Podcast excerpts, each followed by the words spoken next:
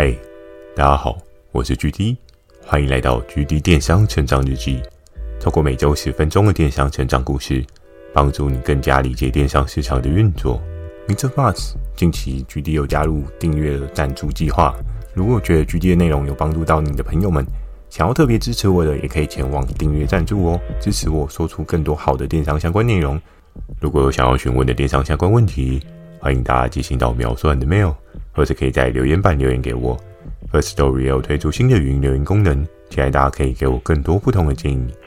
好的，正式进入今天的主题。今天这一集呢，要跟大家聊到这件事情让你很难下手。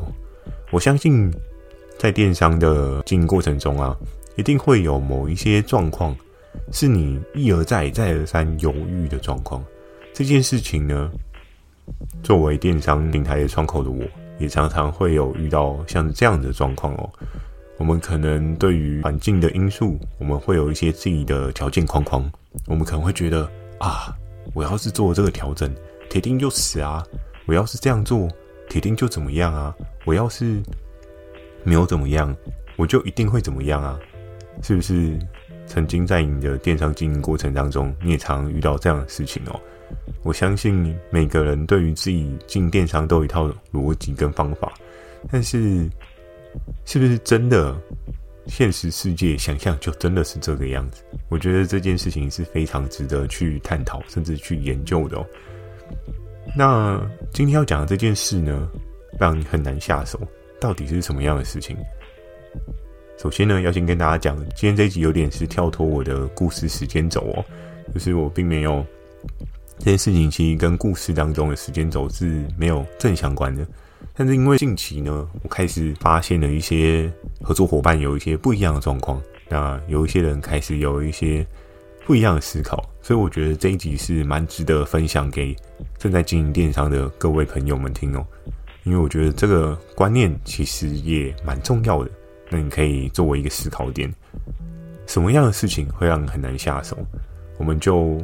从做电商，你可能觉得最重要的事情来做思考哦。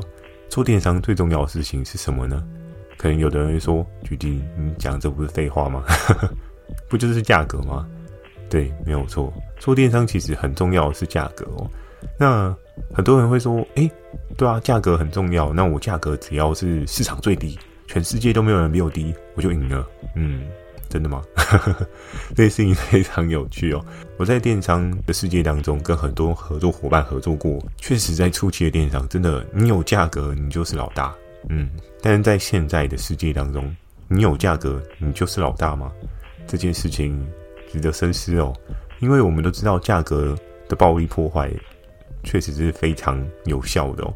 可是，那那一些品牌都不做价格的原因是什么？诶，这件事情是不是就很很值得你来思考一下？也非常适合我们一起来共识哦。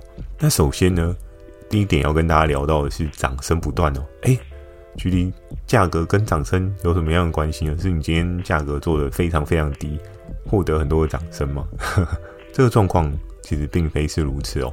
因为要讲到掌声不断呢，就是要讲到这一两年来，因为疫情的关系。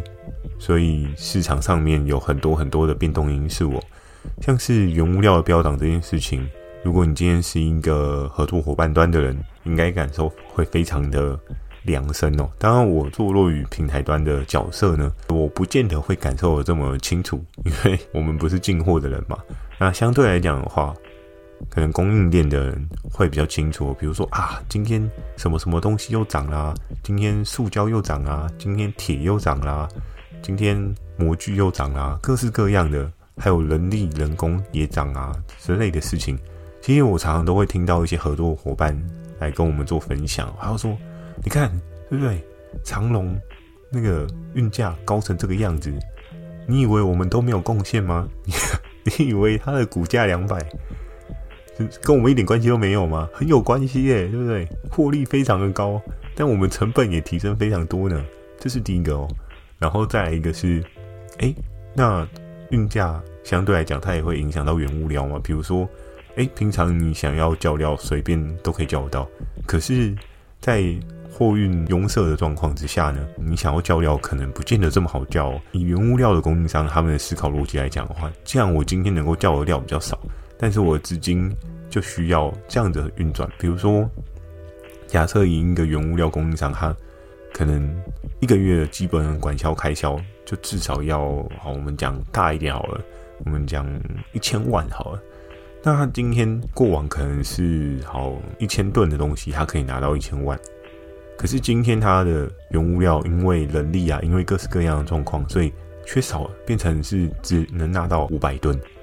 那相对来讲的话，它就必须要将它的整个成本提高哦，因为它的基本的公司管销还是一千万嘛，所以它就必须从诶一顿是一万的状况之下，变成是一顿要两万的状况，它才可以持续的经营，持续的经营它公司的状态。所以在这件事情上面呢，就会让。很多的产品有一些不一样，后续衍生哦。当然，很多的产品都是先从原物料厂开始涨，然后原物料厂涨完了之后呢，再换到制作产品的这些工厂哦。那工厂呢，再换到我们的合作伙伴端，然后合作伙伴端之后呢，再换到我们这些平台端。所以，其整个的轮廓 mindset 差不多是这样子。那你今天在这一场游戏当中，你是在哪一个位置呢？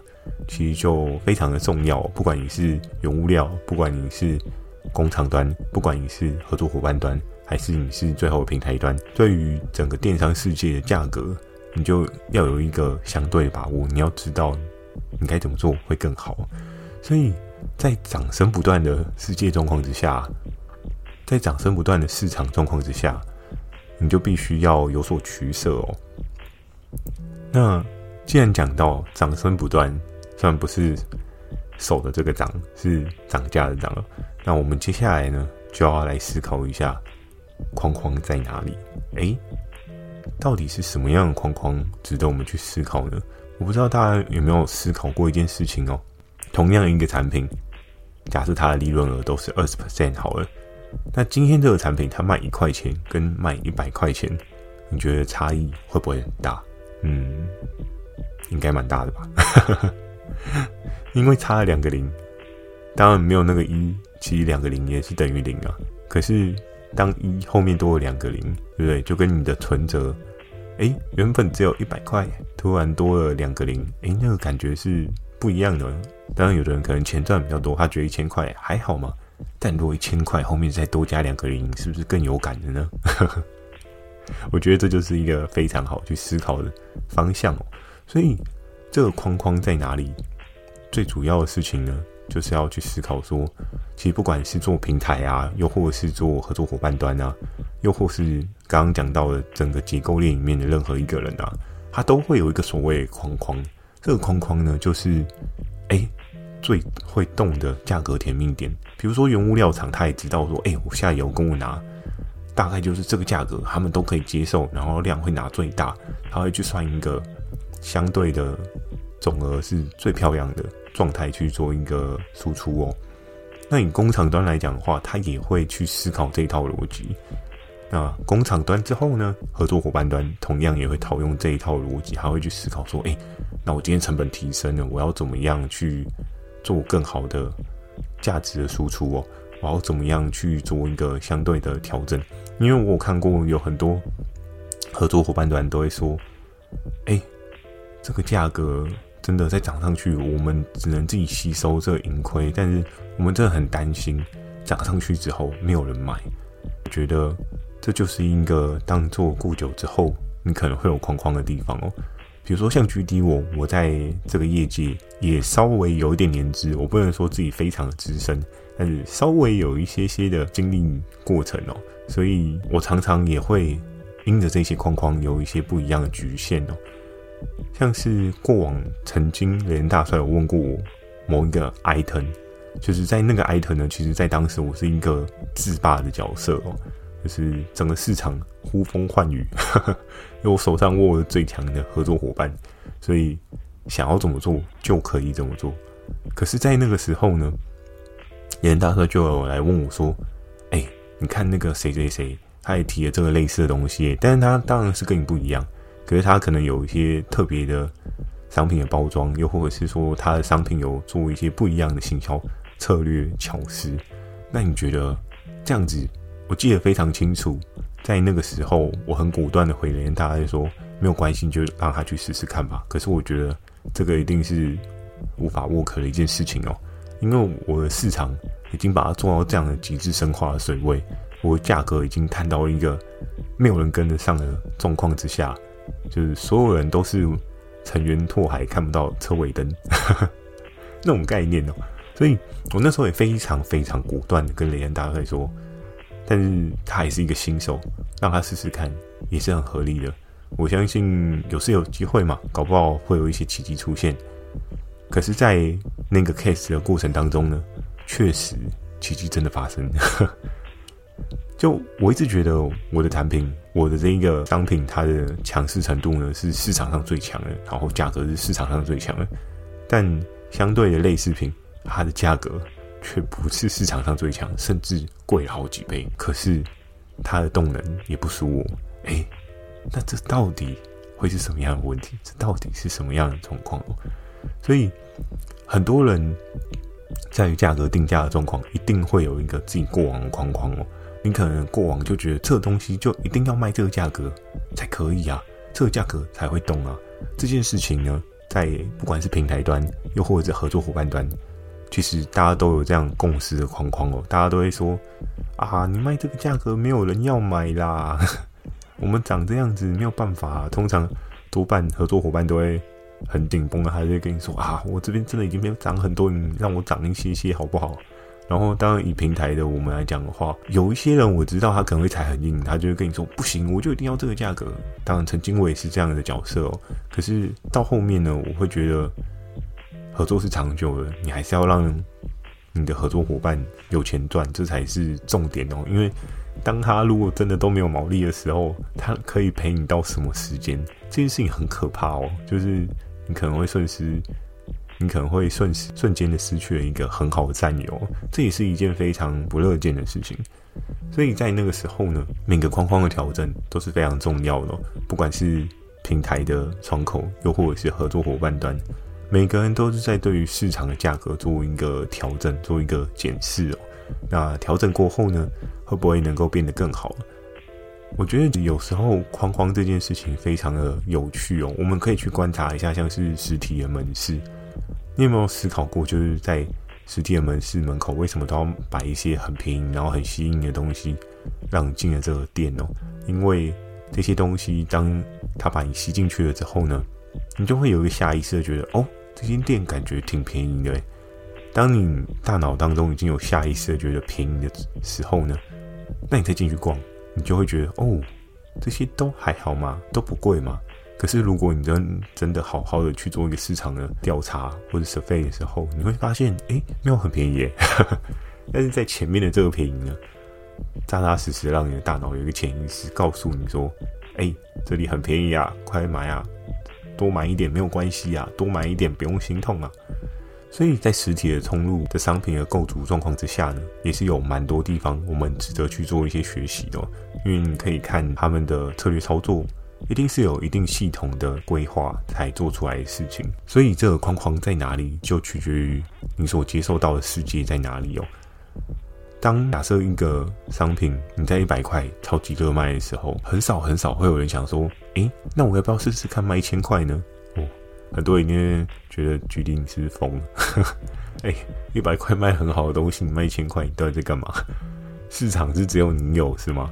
诶，如果真的只有你有的话，你可以这样搞，没有关系的，可以踹踹看，因为市场上很多事情都很难说。可是，那这个框框到底该怎么定会是最好的呢？我觉得这个框框该怎么定会是最好的呢？就要牵扯到后续所讲到的最好的解方哦。我们都知道，在虚拟通路的世界里面啊，很多人都是以价格为王，很多人都是以价格为导向。但是这些价格呢，真的就可以让你完胜吗？我观察到了很多的平台哦，不管是虾皮啊、陌陌啊，还是各式各样你所能知道的平台，有时候是不是真的价格就是最终的王道呢？这件事情我真的觉得非常值得去思考的。我们还是要回到这个解方的元素哦，元素到底是什么呢？这个元素就是我常常一直都跟大家讲到的需求哦。当你今天观察到的需求，这个产品有需求，供给的人特别特别特别的少，那它需求理论上就会非常的强烈。相对来讲，你就有可以调整价格的动能哦。就举个例子，假设像是现在的钢啊，相对的最近不是说好像中钢股价又飙涨了，对不对？所以对应的钢制类品就会联动上涨嘛。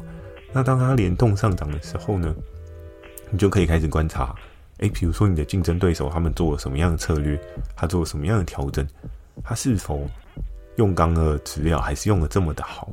是否这个市场上面真的没有办法接受质量这么好的钢，他们去做了一些调整，去做了一些配方的配置这样子。所以最好的配方呢，你可以做的事情是去观察市场上面的需求，你去做一些商品的调整，去迎合到消费者可以接受的价格，这是一点。第二种方式呢，你也可以运用说好，你就是千年传统，坚持不变，你就是一定要用百分之百最 top 的钢，但是。请各位经营电商的朋友们一定要切记一件事情：你做的事情一定要让购买的人知道。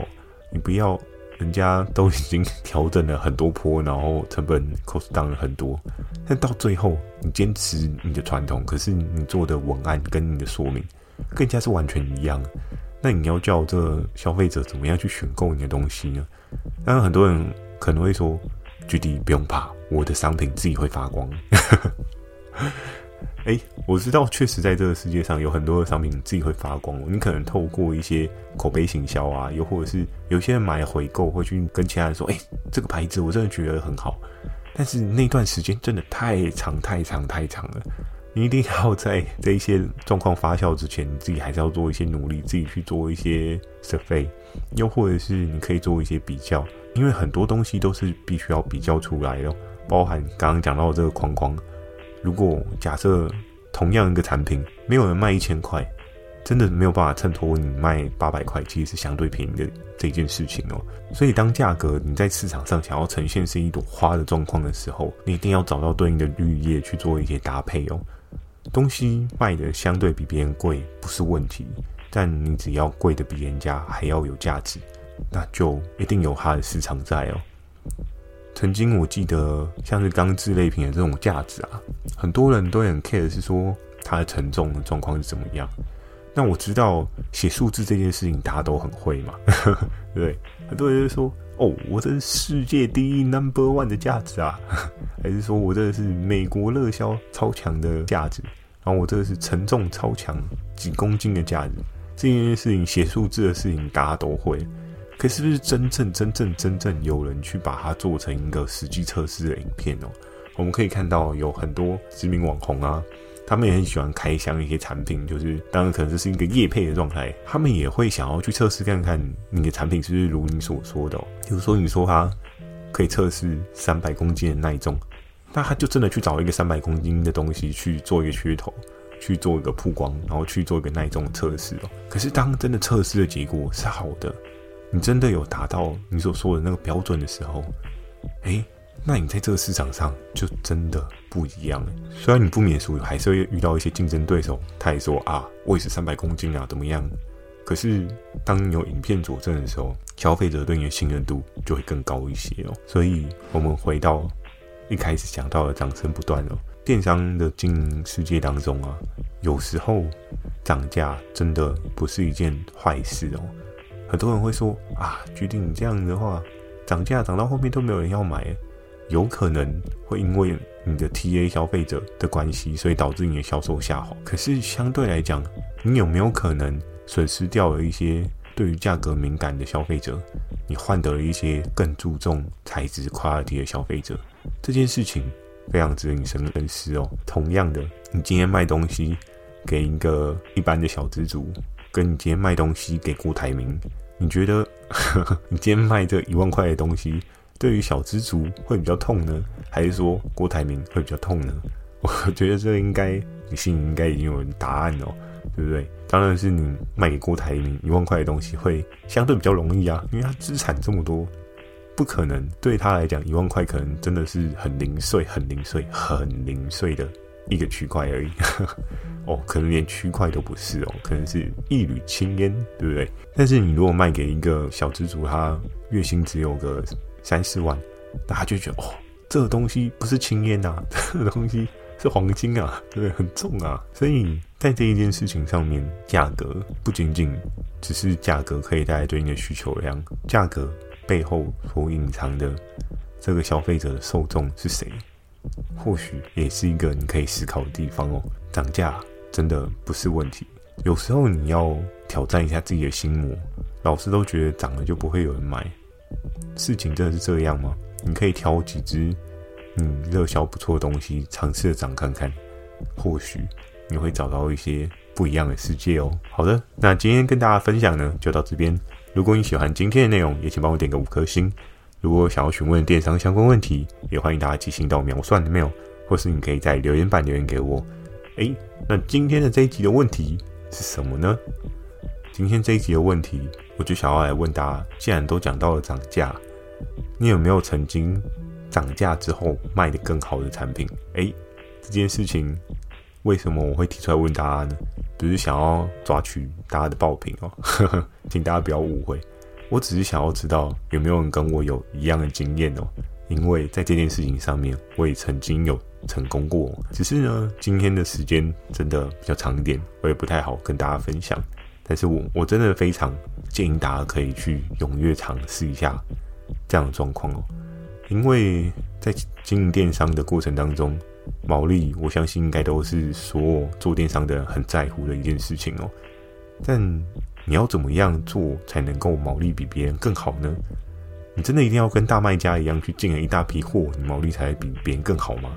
诶，这又是另外一个玄机的故事哦，非常期待你可以分享你特别的涨价经验给我，那我也可以从你的经验当中或许帮助到我，但我也可以给你一些不一样的反馈哦，搞不好让你涨得更开心，是不是？那 First Story 也有推出新的语音留言功能，如果你懒打字的话，讲几句话给我也是一个不错的选择哦。期待大家可以给我更多不同的建议。我会在 Facebook 跟 IG 不定期的分享一些电商小知识给大家。记得锁定每周二晚上十点的《GD 电商成长日记》。哦，对了，还有礼拜四，我又忘记说了。好吧，祝大家有个美梦，大家晚安。